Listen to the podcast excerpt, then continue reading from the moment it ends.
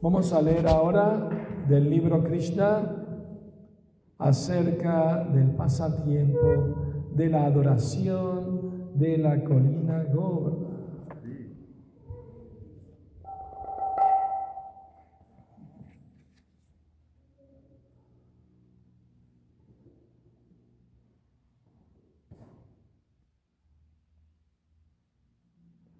Entonces, eh, Krishna vio que su padre y los demás pastores estaban haciendo preparativos para un yagya, un sacrificio de fuego, para adorar al semidios Indra. Entonces, eh, eh, Krishna, pues, aquí dice, Mientras Krishna y Balaram estaban ocupados con, los brahmanas que se hallaban demasiado envueltos en la ejecución del sacrificio védico, también vieron que los pastores de vacas estaban preparando un sacrificio similar a fin de apaciguar a Indra, rey del cielo, quien es responsable de abastecer el agua.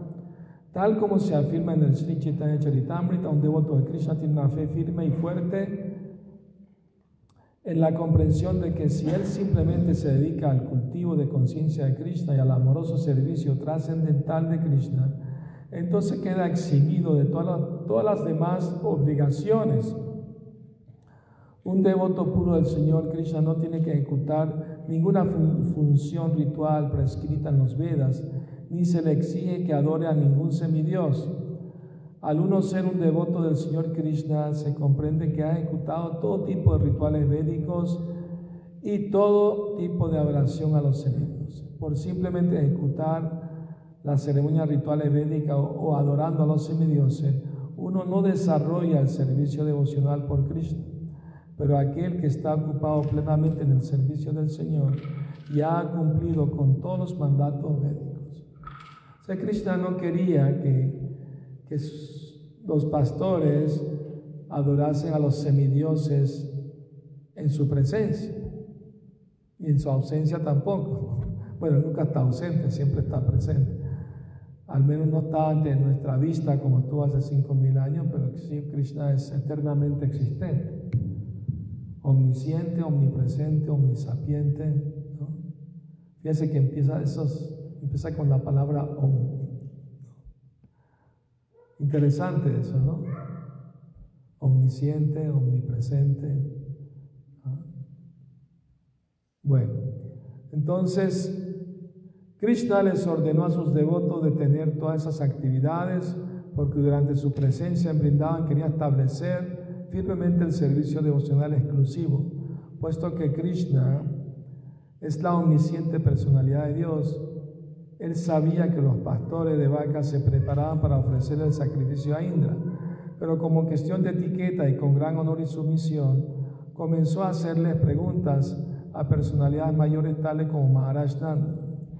Krishna le preguntó a su padre, mi querido padre, ¿de qué se trata este gran sacrificio que se está organizando? ¿Cuál es el resultado de dicho sacrificio y a quién está dirigido? ¿Cómo se ejecuta? ¿Tendrías la bondad de hacérmelo saber? Estoy muy ansioso de conocer este procedimiento. Así que por favor explícame cuál es el propósito de este sacrificio. Krishna ya sabía todo. Pregunta por qué. Porque Krishna es educado. ¿ah? Él es Dios, el Ser Supremo, pero aún así Él sigue una etiqueta. La etiqueta védica, que con los mayores tú hablas de una forma sumisa, agradable, no, no de confrontación, no de reto, sino uno pregunta de una manera humilde, sumisa, ¿no? ¿Por qué van a hacer este sacrificio o por qué no lo van a hacer? No, no vino retando. Nosotros lo decidimos todo aquí, nadie puede comentar nada. no es así. Ellos le explicaron amablemente, su padre le explicó muy amablemente. Ante esta pregunta, su padre Nanda Maharaj permaneció en silencio, pensando que su pequeño niño no sería capaz de comprender las complejidades de la ejecución del yagya. Krishna, sin embargo, insistió, Mi querido Padre, entre aquellos que son liberales y santos, no hay secretos. Ellos no creen que nadie sea amigo ni enemigo, debido a que siempre son abiertos con todos.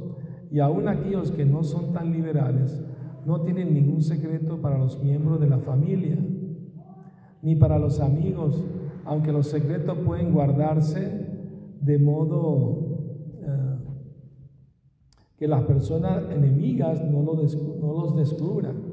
Por consiguiente, tú no puedes tener ningún secreto para mí.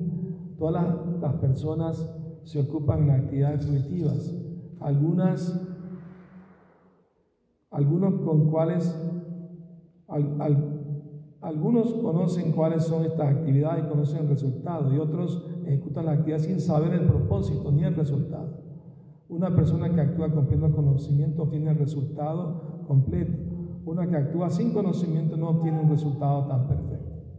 De manera que por favor permíteme saber cuál es el propósito del sacrificio que tú estás por ejecutar. ¿Se hace por mandato médico o es simplemente una ceremonia popular? Ten la boda y permíteme conocer en detalle todo lo referente a este sacrificio. Interesante, ¿no? O sea, hay personas que hacen las cosas sin entender por qué las hacen. Yo tengo experiencia de eso, ¿no? En las religiones todos, o sea, venimos de religión cristiana y a veces te dicen, tienes que hacer esto porque sí, y no te explican por qué ni para qué, o sea, simplemente es un dogma de la religión, lo tienes que obedecer sin entender de qué se trata. Pero no, Cristo está diciendo aquí que no debe ser así. Uno debe entender el propósito de la actividad religiosa que está haciendo ¿no? y la meta de, el resultado de la misma. ¿no? Entonces, muy importante ese, ese punto que enfatiza Krishna aquí. Y al oír esta pregunta de Krishna, Maharaj Nanda respondió, mi querido niño, esta ceremonia más o menos tradicional. Como la lluvia se eleva la misericordia del rey Indra y las nubes son sus representantes, y como el agua es tan importante para nuestra vida, debemos expresarle cierta gratitud al controlador de esta lluvia, Maharaj Indra. Por lo tanto, estamos haciendo preparativos para apaciguar al rey Indra, debido a que él muy bondadosamente nos ha enviado nubes que derraman suficiente cantidad de lluvia para que tengan éxito las actividades agrícolas. El agua es muy importante. Sin las lluvias no podemos producir grano ni cultivar la tierra. Si no hay lluvia no podemos vivir. La lluvia es necesaria para el éxito de la ceremonia religiosa, para el desarrollo económico y en fin de cuentas para la liberación. Así que no deberíamos abandonar la ceremonia y función tradicional. A aquel que la abandona, influido por la lujuria, la codicia o el temor, no parece que le traerá nada bueno. Entonces, esos son los argumentos que da el padre de Krishna, Nanda Maharaj. Es interesante, ¿no? Que, que los pastores de Brindava, aunque todos son almas liberadas, son devotos puros de Krishna, vienen con él del mundo espiritual, ¿no? Pero están haciendo papel de seres humanos, ¿no? Y como tal, ellos están pensando como el rey Indra es el semidios de la lluvia y tenemos que apaciguarlo ofreciéndole un sacrificio para que nos siga enviando lluvia. ¿no? Suena, muy lógico lo que dice Nanda Maharaj, pero Krishna ahorita le da otro argumento. Vamos a escuchar qué argumento le da Cristo. Después de oír esto, Krishna, la suprema personalidad de Dios, en presencia de su padre y de todos los pastores de vacas de Brindavan, habló de una manera tal como para poner muy furioso a Indra, rey del cielo. Él sugirió que ellos olvidaran el sacrificio. Sus razones para desalentar el sacrificio que se ejecutaba para satisfacer a Indra eran dos. Primero, tal como se afirma en el Bhagavad Gita, no hay ninguna necesidad de adorar a los semidioses para obtener avance material alguno. Todos los resultados que se obtienen de adorar a los semidioses son simplemente temporales y solo aquellos que son poco inteligentes se interesan en resultados temporales.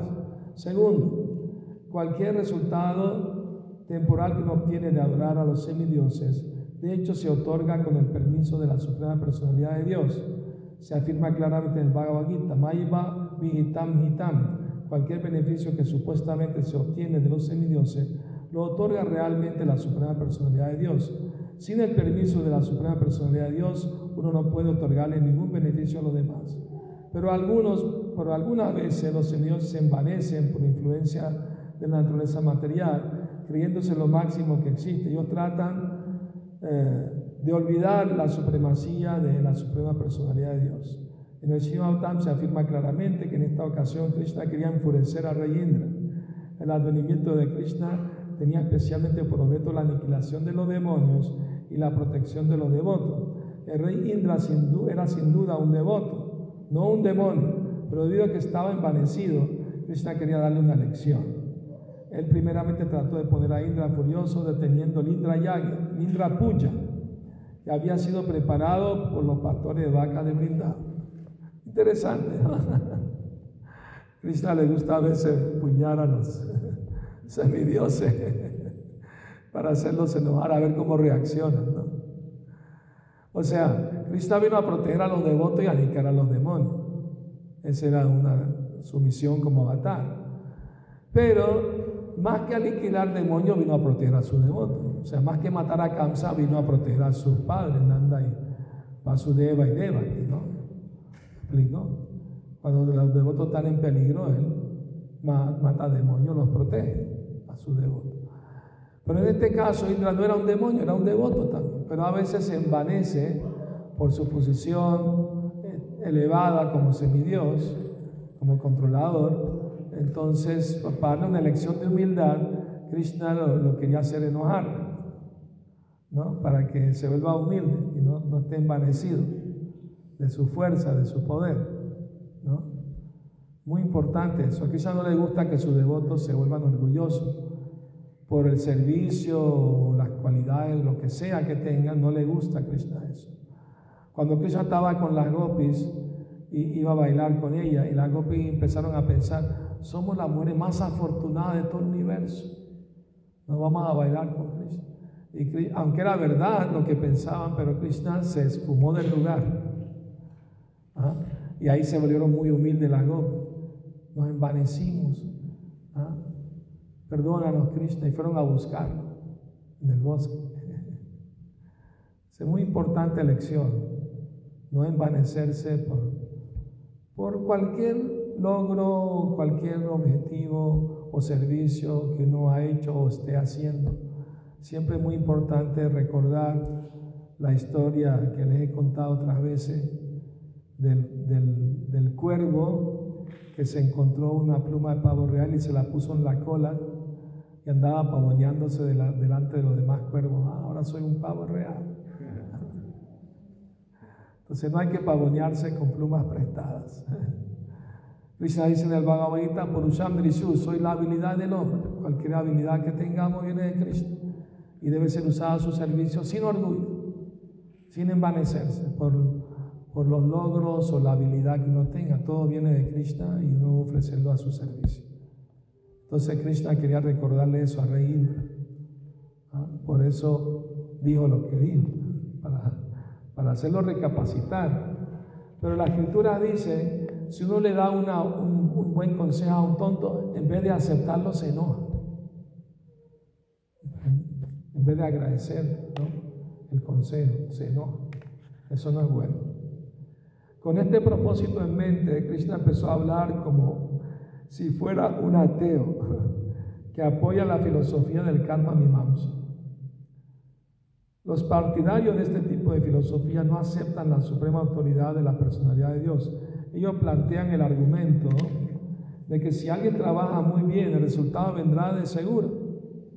Su opinión es que aunque si hay un Dios que le da al hombre el resultado de su actividad efectiva, no hay ninguna necesidad de adorarlo debido a que menos que un hombre trabaje, él no puede otorgarle ningún buen resultado. Ellos dicen que en vez de hablar a un semidiosa o a Dios, la persona debería prestarle toda su atención a sus deberes, sus propios deberes, y así el buen resultado vendrá, con toda seguridad. El Señor Cristo empezó a hablarle a su padre de acuerdo con estos principios de la filosofía Karma Mimamsa. Mi querido padre, dijo yo, yo no creo que tú tengas que adorar a ningún semidios, para la ejecución con éxito de tus actividades agrícolas. Toda entidad viviente nace de acuerdo con su karma pasado y abandona esta vida simplemente tomando resultados de su karma presente. Todo el mundo nace en diferentes tipos o especies de vida conforme a sus actividades pasadas y obtiene su nacimiento siguiente de acuerdo con las actividades de esta vida. Los diferentes grados de felicidad y angustia materiales, las comodidades y la desventaja de la vida son los diferentes resultados de diferentes tipos de actividades, ya sea de la vida pasada o de la presente. Entonces Krishna está haciendo el papel de ateo.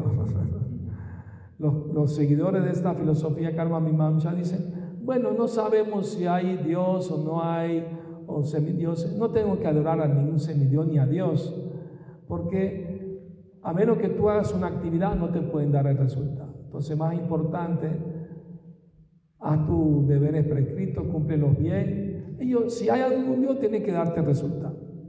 Así que es una filosofía atea. Ellos no entienden que además del esfuerzo, tiene que estar la sanción del Señor, la misericordia del Señor. No todo es por karma. Si todo fuera por karma nada más, ¿no? ¿Cómo estaríamos? Hay misericordia. Krishna puede bajar el karma de alguien que se ocupa en su servicio. Karmani nirdhate kintucha bhakti vayam. En el, en el Brahma Samhita se explica eso, que por ejecutar servicio opcional el karma se va eliminando. Gradualmente se va quemando todo el karma. Entonces Krishna elimina el karma a sus devotos que se ocupan en su servicio. ¿no? Pero es interesante que Krishna está haciendo papel de ateo, siendo Quiere decir que Krishna tiene sentido del humor también.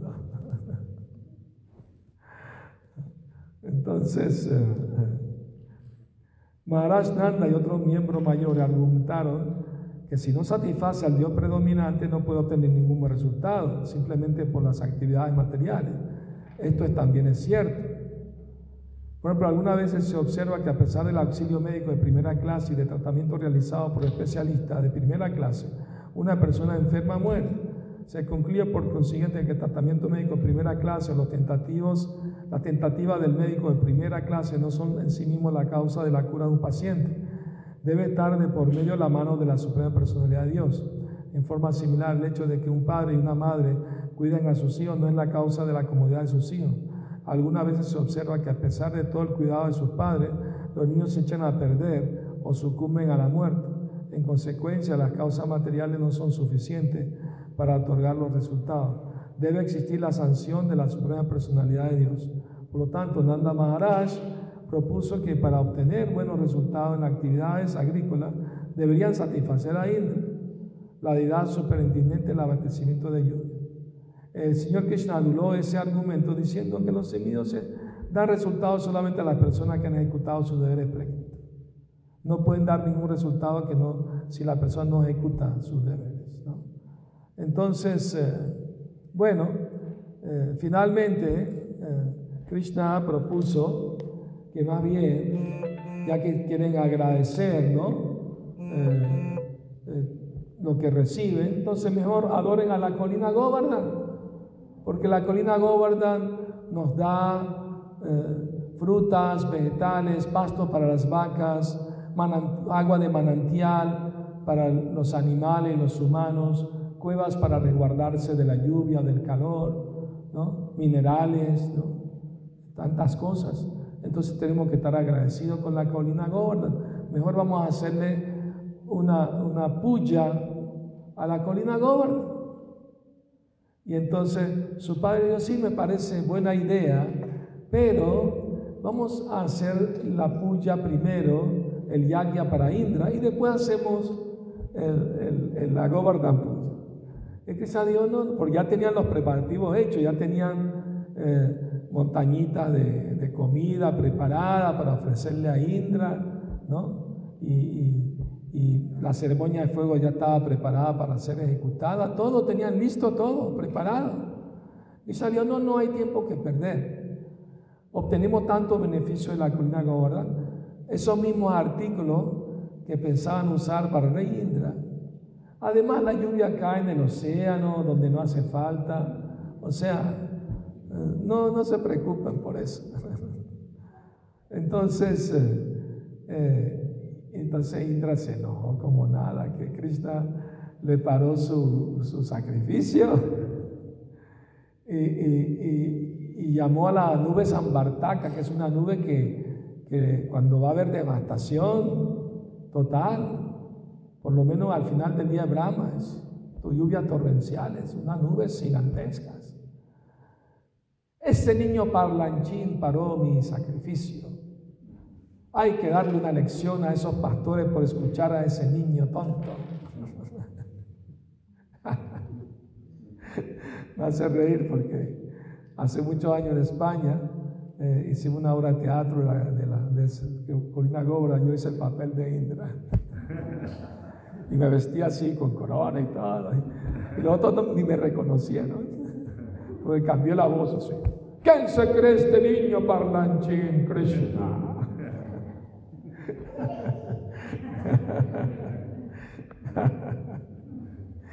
bueno, entonces, eh, entonces eh, aceptaron y empezaron a hacer la ceremonia de adorar a la colina Gómora. Y todos los alimentos los transportaron, en, decoraron, el Cristo dijo, decoren bien todas sus vacas, ¿no? Bien lindas, y vamos a darle la vuelta, parikrama, a la colina Govardhan, como parte de nuestra adoración por la colina. Y entonces fueron ante la colina y empezaron a ofrecer los alimentos. Que le dijo, la colina va a aceptar todos sus alimentos, pero ¿cómo la colina va a aceptar los alimentos? Ofrézcanlo con amor y verán que sí va a aceptar. Entonces Cristo mismo asumió la forma de la colina Góbara, entró en la colina Góbara ¿ah? y abrió su boca a la colina y empezaron a poner la comida dentro de la boca de Góbara. ¿No? Primero, todos los salados, arroz, pacoras, vegetales, samosas, ¿no? cachoris, ¿no? de todo, matar panir, de todo. Y después los dulces, los dulces, gulab jamun, lago de arroz dulce, lago de arroz dulce. ¿Ah? ¿Y, ¿Y, qué decía Govardhan? Anior, Anior, denme más, denme más, quiero más, quiero más. Y seguirían dándole, ofreciéndole todo. ¿ah? Y todos estaban asombrados. Mira la colina se personificó y aceptó nuestra ofrenda, ¿no? Es el Señor mismo, ¿no? En forma de colina. Entonces, y al mismo tiempo Cristo estaba parado frente a la colina y asumió la forma de la colina. Entonces los devotos adoran roca de la colina Govardhan como de dos maneras, como devoto de Krishna o como Krishna mismo, porque Krishna asumió la forma de Govardhan. Tiene dos aspectos la colina que es Krishna mismo y es un devoto puro de Krishna. De hecho, Shimati Radharani le puso el nombre a Govardhan Haridasa Varyo, el mejor sirviente de Hari, porque nos da tantos regalos la colina Govardhan, tantos, tantos bienes, ¿no? ¿Mm? Hasta Radha de Krishna, ¿no? Cuando hay lluvia se, se refugian dentro de la colina y ahí también está con sus amigos, beben el agua del manantial, comen la fruta, las vacas comen el pasto, o sea, ¿no? Entonces, después de ofrecer toda la comida, Govardhan seguía diciendo, Anior, Anior, Anior, quiero más, quiero más. Pero ya se acabó todo, no había más boga que ofrecer. Y Nanda Maharaj miró a los brahmanas a ver que hagan algo para apaciguar a Govardhan. Entonces los brahmanas llenaron un plato bien grande de hojas y flores de tulasi y se la ofrecieron a Govardhan. Y cuando se la ofrecieron a Govardhan, Govardhan dijo, Tiptosmin, Tiptosmin, ahora sí estoy satisfecho. Entonces ninguna ofrenda es completa a Krishna si no lleva hoja de tulasi. Eso es lo que quiere decir. Muy importante. Por eso es necesario tener plantas tulasi, cuidarlas bien, para que no abandonen el cuerpo prematuramente, hay que cuidarlas bien, ¿no? Para ofrecer, las hojitas se ofrecen cuando se ofrece la comida a la deidad, es muy importante, ¿no? Entonces después circunvalaron la colina Gobar. Mientras tanto, Indra empezó a a ordenar a la nube Sambartaca, que era una personalidad, tiene su personalidad, que devastara la, toda la aldea de Brayamuni, no solo brindaban, todo toda el área de Brayamanda. Entonces ahí empezó una lluvia torrencial, los pastores corrían de aquí para allá, y, ni siquiera podían refuerzo en su casa porque el agua estaba subiendo. Y todos fueron donde Krishna, mira, hiciste enojar a Indra, ayúdanos. Krishna, Krishna por un segundo pensó en destruir el planeta de Indra. ¿Ah? Pero Krishna pensó, no, no, Indra es muy pequeño, insignificante. Mejor le doy una lección de humildad a Indra. Y así Krishna decidió levantar la colina Govardhan. ¿Y saben cómo lo hizo? O sea, ¿saben cómo la colina llegó hasta su dedo? meñique de la mano izquierda? ¿La levantó con dos manos y después la puso aquí? No. En los libros de los Goswami aparecen esos detalles. Krishna entró a una cueva de la colina Govardhan y cuando llegó a todo el centro había un montículo alto de cuarzo. Krishna se subió ahí y de ahí separó la colina del suelo. Invitó a todos los habitantes brindaban entrar bajo él. Ahora bien, uno pensará, bueno, pero no van a caber todo el mundo bajo la colina. La colina, o sea, por más grande que sea, hay mucha gente, muchas vacas, son 900 mil vacas. Pero se explica que cuando la colina fue tocada por, por, la, por la mano de Krishna, la colina se expandió, se expandió, porque estaba en éxtasis de ser tocada por la mano de Cristo. Entonces cuando vinieron los pastores vieron que en la misma roca había asientos cómodos para sentarse, hasta camitas para descansar y todo. Todo estaba súper cómodo, no lo creían. Y entonces, eh, eh, así como cuando hubo la, el COVID, ¿no? la gente tuvo que, ¿cómo se llama? Se, Tuvieron que quedarse en su casa, ¿no? Decían que no salgan. ¿Cómo, cómo le llaman eso? Cuarentena, ¿no? La cuarentena. Bueno, los habitantes tuvieron una cuarentena de siete días con Krishna. y estaban en éxtasis felices. Y por siete días no sintieron hambre, ni sueño, ni fatiga, ni nada. Ni sed siquiera. Nada. Estaban en éxtasis viendo a Krishna levantar la colina Govardhan. ¿no? Y Krishna, para proteger la montaña también, porque de los rayos, ¿no? de, la, de, la, de la lluvia torrencial, con, con, ¿cómo se llama esto? Granizos. Krishna puso el Sudarshan Chakra en la cima de la colina Gobar. Y el Sudarshan Chakra giraba y evaporaba el agua mientras caía. De manera que no se va a quedar todo inundado, enlodado toda después de la devastación más bien todo se iba espumando en el momento. No solo ahí, encima de la colina gorda habían animales también. Y ellos no brincaron fuera de la colina, ellos estaban seguros que Cristo los iba a proteger. Se quedaron en la misma colina. Incluso se dice que vino a Natashesha y cubrió la colina también para ayudar a proteger la colina. Así que muchos pasatiempos sucedieron ahí, en ese, en ese eh, intercambio trascendental de amor de Krishna con sus devotos, ¿no? Entonces, eh,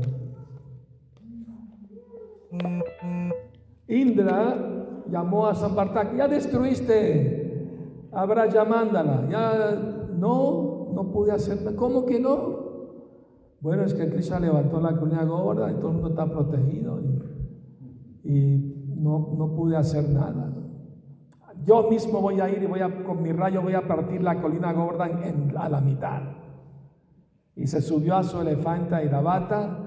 Indra vino de su planeta y ahí estaba ahí, ¿no? Para lanzar su rayo y destruir la colina.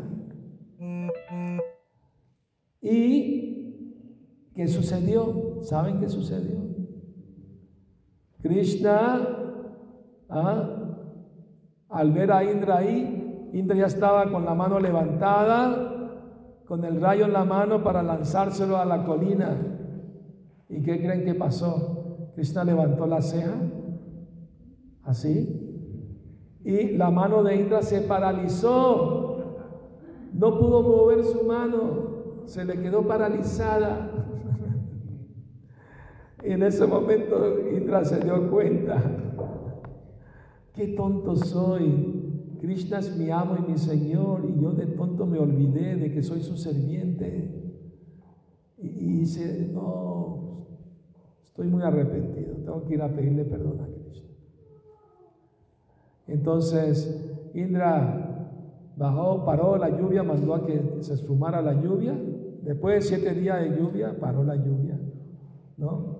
Ahora bien, cuando, cuando estaban bajo la colina, algunos amigos que salió Krishna, ya llevas varios días levantando esa colina, tu mano debe estar un poco cansada. ¿Por qué no le pasa a la colina Subal mientras te damos un masajito en la mano para, para reconfortarte? Ellos pensaron, sí, somos iguales a Krishna, si Él la puede levantar nosotros también.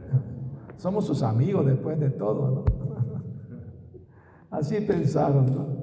Madre Ashoda pensó, ¿cómo es posible que mi hijo de siete años haya levantado esa inmensa colina? No es posible.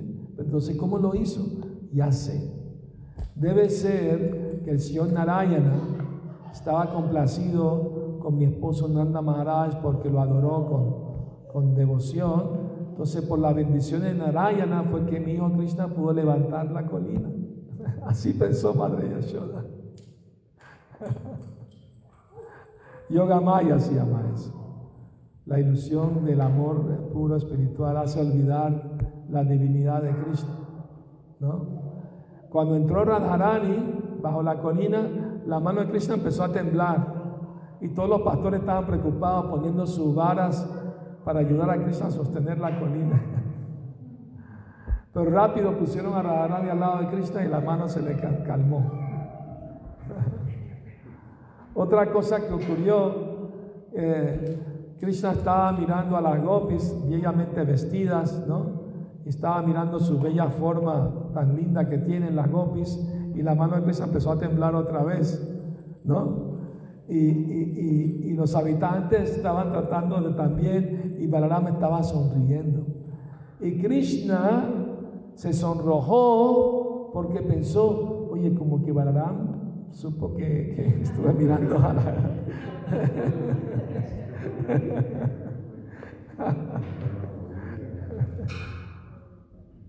Así que muchas cosas sucedieron ahí bajo la colina. Maravilloso, ¿no? Puro pasatiempos divinos, trascendentales. Entonces, cuando, cuando la lluvia paró, Krishna puso la colina otra vez ¿ah? le dio a los habitantes que salieran fuera, fuera, no estaba nada enlodado, nada mojado, todo estaba bien, normal. Y entonces Krishna poco a poco bajó la colina y salió de la cueva. ¿Ah? Y vino Indra, Krishna fue a un lugar apartado, Indra vino con su elefante Iravata, se arrodilló ante Krishna, oró ante Krishna, pidió perdón por la ofensa, ¿no? Entonces eh, Krishna pues se compadeció de Indra y lo perdonó. Entonces el elefante de Indra bañó y ah, Indra vino acompañado por una vaca Surabi y le pidió a la vaca Surabi que intercediera por él ante Krishna. Muy inteligente. Y como Krishna ama tanto las vaquitas, Surabi, ah, son sus mascotas, entonces fue más fácil eh, perdonar a Indra. Pero hay otra razón más por la que fue más fácilmente perdonado Indra. Y es un secreto que se los voy a decir porque es Govardhan Puja. ¿Ah? ¿Ah? La razón es que, por ejemplo, cuando Brahma se robó los niños los pastores, ¿no? Y estuvo un año, ¿verdad? Eh, ese pasatiempo, que Cristo se multiplicó en todos los niños y todos los pastores, ¿verdad? Y por un año nadie supo nada. Y finalmente Brahma se arrepintió y pidió perdón, se dio cuenta de que el poder de Krishna es ilimitado en comparación con el de él.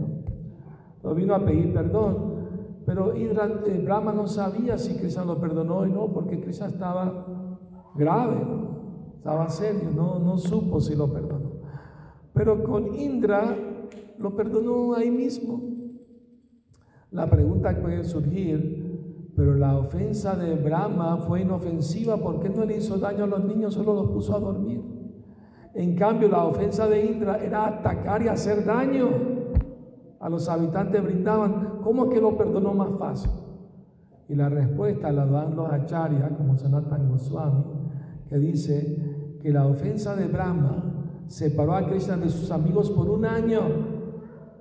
En cambio, la ofensa de Indra juntó a todos los habitantes brindaban con Krishna por toda una semana, entonces fue más fácil para Krishna perdonar a Indra, porque lo, lo puso con todos sus devotos. Entonces, hay muchos aspectos del pasatiempo, ¿no? De la colina ¿no? Entonces, eh, y en el mismo libro Krishna, Krishna dice, esta ceremonia la tienen que realizar todos los años los habitantes de, de Braya, ¿no? De Brindavan, tienen que venir a adorar la colina Govardhan. Me tocó una vez, estaba en, en Govardhan, cuando era Govardhan Puya, y con todos los devotos y aldeanos, ahí estaban al pie de la colina haciendo arte a la colina y poniéndole aceite de sándalo ofreciendo comida, variedades, muy lindo, ¿no? Un festival muy hermoso. ¿Ah?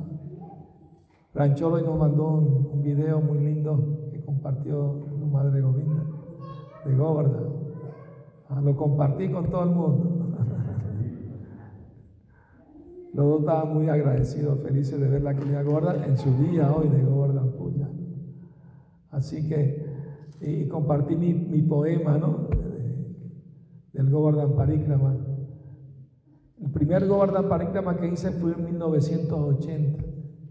Me quedé a dormir en, en con un devoto ahí y a las 4 de la mañana me levanté, saqué agua de Ranjakunda en un balde, me lo eché y un, y ahí me acompañó para hacer parikram porque era la primera vez. A, las 4 de la mañana. Son como 4 o 5 horas caminando descalzo. De día con el sol es más difícil, de madrugada mejor. Y ese fue el primero de muchos que he hecho con Guru Prasad Swami, con, otros Vaishnavas también. Hemos hecho recorrido. ¿no? ¿Ah? Entonces, eh, la vida espiritual se trata de, amor y entrega y sinceridad y apreciación ¿no? de los devotos y, tener humildad, no estar envanecido por, por, los servicios, las cualidades que uno puede tener, las habilidades. Eso es muy importante ¿no? en la vida espiritual. Entonces este pasatiempo de la colina gorda nos da muchas enseñanzas, muchísimas enseñanzas. El señor Chaitanya Mahaprabhu mismo ¿ah? Eh, visitó Brindavan y fue y abrazó la colina Govardhan ¿ah? y recogió una piedrita de la colina Govardhan, así pequeña, la tenía siempre con él, derramaba lágrimas sobre la roca con amor y en el centro de la roca se hizo una hendidura de las lágrimas de Chaitanya Mahaprabhu. Y esa, esa roca de Gordon se la regaló a Raghunath. Y él la adoró por mucho tiempo. Y, ahorita está, ¿dónde está ahorita? En un templo en Vrindavan, Radha Gokulananda. Uno puede ir y ver la, misma Govardhan Shila allí.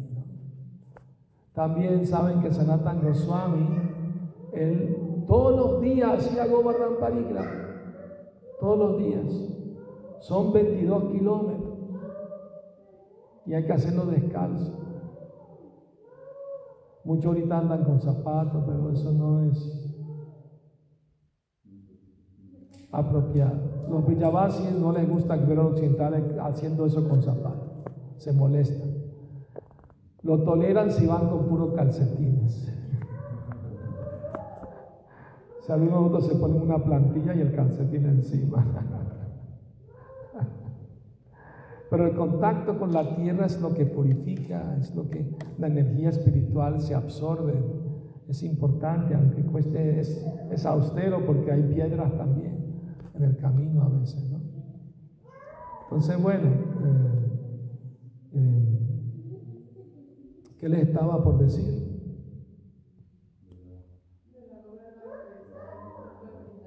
Sí, Sanatan Goswami daba la vuelta a la colina Parikrama todos los días, pero en su vejez le costaba trabajo porque el cuerpo ya estaba un poco anciano y pasaba mucho trabajo. ¿no? Me pasó a mí también, me empezaba a doler la rodilla, tenía que usar una, un, un bastón y todo para andar al final. Ya. Y después leí que se puede hacer en dos partes también. O sea, uno puede hacer la mitad, poner una roca en lugar donde terminó y al día siguiente puede terminar. También se permite eso. Está autorizado. Pero les cuento algo interesante. Un día Sanatan Goswami en su vejez, con mucho esfuerzo, estaba tratando de, hacer Govardhan Parikrama y un niño de la aldea que él conocía le dijo, eh, Babaji, estás muy anciano, no des la vuelta a la colina Govardhan, no, no es mi deber, lo tengo que hacer es mi voto, todos los días lo tengo. Y el niño se le subió a los hombros. Yo, no, no, no necesita, ya está muy anciano, ya la hiciste muchas veces. Niño, por favor, no me lo haga más difícil subiendo a mis hombros. Tú pesas. y entonces, y el, niño se le mostró que era Krishna mismo. Le mostró su forma de Krishna con la flauta y todo, la pluma para borrear. Y, el, y Sanatan Goswami cayó en éxtasis entonces Cristo agarró una roca en la colina Govardhan y puso su pie en ella. Y al poner su pie en ella, la roca se derritió de éxtasis y quedó la marca del pie de Krishna. Krishna agarró su flauta, la puso en la roca y también dejó la marca de la forma de su flauta en la roca. Y también un ternerito que tenía al lado Krishna puso su patita ahí y quedó impreso en la roca también. Entonces esa roca ahora está en el templo de Radha Damodar, de Jiva Goswami en Brindavan. Si uno va allí, uno le da un donativo al puñal y se la muestra. Y puedes tocarla y todo, ¿no? Entonces, Krishna le dio a Sanatan Goswami con darle siete vueltas alrededor de esta roca es lo mismo que hiciera Govardhan Parikrama completo. Así que veo muchos devotos mayores ancianito dándole la vuelta al templo de, de Damodar, donde está la roca. ¿Sí? Sí. Sí, sí. Pero también dentro del templo lo he visto que lo hace. Dentro. Era más largo, claro, porque la colina era más grande que ahora. Pues la colina se va hundiendo.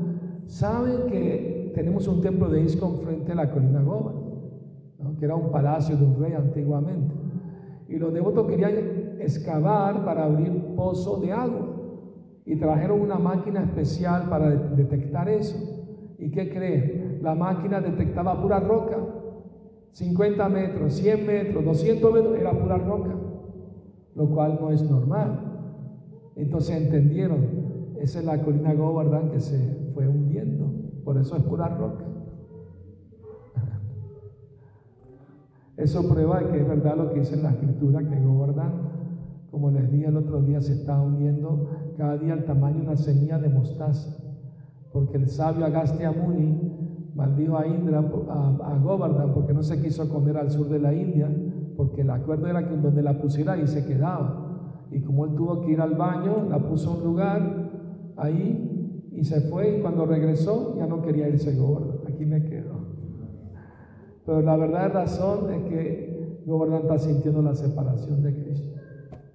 Por eso se hunde, se va hundiendo. Antes medía kilómetros, kilómetros de kilómetros de altura y de ancho, mucho más. ¿Saben quién fue la primera persona que le hizo la circunvalación a la colina Goa. Hanuman. Sí. Ramachandra le dio a Hanuman, Hanuman, ve buscar una colina grande para terminar el puente que estamos haciendo sobre el océano. Rápido, ve. Y Hanuman llegó ah, volando a Brindavan, a Braya, y vio esa inmensa colada. Con esta colina terminamos el, puente de una vez. Y cuando bajó a, levantar la colina, no pudo levantarla. Uy, debe ser una gran personalidad. Vamos, déjame adorar la colina primero para que quiera venir conmigo. Y le hizo todo el parikrama alrededor. Fue el primero en hacer el Govardhan Parikrama Hanuman. Y, y le dijo, por favor, ven conmigo para hacer puente para el señor Ramachandra que quiere rescatar a su esposa Sita, que la raptó el demonio Ravana. Por favor, ayúdame en este servicio. Sí, sí, por favor, dijo Govardhan, llévame, quiero servir a mi Señor. Y ya cuando la estaba levantando Hanuman, se escuchó la voz de Ramachandra en el cielo. Hanuman, ya terminamos de hacer el puente, no traigan ninguna colina. Y Govardhan empezó a llorar, oh no, perdí la oportunidad de hacer servicio a mi Señor. ¿Ah? Y Ramachandra no te preocupes, Govardhan, voy a venir en para Yuga como un pastor y va a hacer mucho servicio para mí. Así que el señor Chaitanya una vez estaba bañando en el océano con todos sus devotos en, en Puri al mediodía siempre hacía eso. Y cuando salió del océano, vio una, una duna de arena que se forma con el viento, como una colinita así de arena, ¿no? Y él pensó que era la colina Govardhan en su éxtasis. Y se fue corriendo con los brazos en alto, gritando, Govardhan, Govardhan. Y todo el otro corriendo detrás de él. Y él andaba con los brazos así. Iba a abrazar la colina en éxtasis. Entonces, esos son sentimientos de amor puro, ¿no? Por Krishna y sus devotos puros. A ver si algún día desarrollamos sentimientos de, amor, de, éxtasis, ¿no? de servicio devocional a la pareja divina, Radha Krishna, sus sirvientes.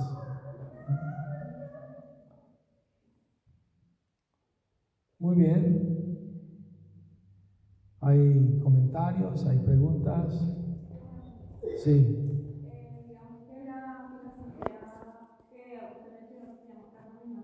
Sí. No, es una filosofía atea. O sea, basada en, el conocimiento del karma. Por eso se llama karma mimamsha. Que no sabemos, es agnóstica, pues. no sabemos si hay dioses o no hay, no importa. Tú cumples tu deber y, si hay algún semidioso Dios, tiene que otorgarte el resultado igual. Así que no te preocupes adorar a nadie, simplemente cumple con tu deber y es suficiente. Ellos te tienen que dar el resultado, si existen o no existen, no importa.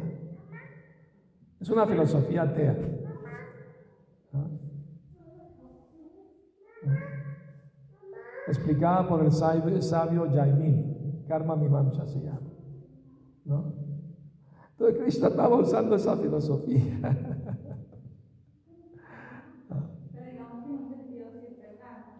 No, no es, no, es, no es del todo verdad, es verdad parcialmente. En el sentido sí que hay karma, es verdad, pero superior al karma está el controlador del karma, que es Dios, ¿no? el Supremo. Y si alguien se entrega a Krishna, él puede eliminarle su karma. Pero los karma mimamsa no aceptan eso. Ellos piensan que el karma es supremo. No hay nada por encima del karma.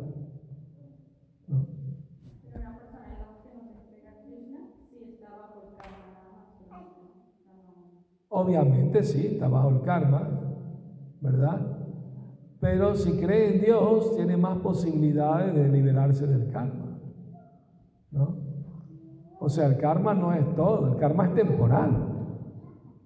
Se puede terminar con el karma si uno se entrega a Krishna. Krishna puede eliminar todo el karma y uno regresa a la morada suprema de Krishna, la meta suprema, ¿no? de vuelta a casa, de vuelta a Dios. Por los karma no creen que existe una morada ni nada de eso. Para ellos esta vida es todo. ¿no? La meta es disfrutar de un buen karma, ¿no? Eso para ellos es la meta. Sí.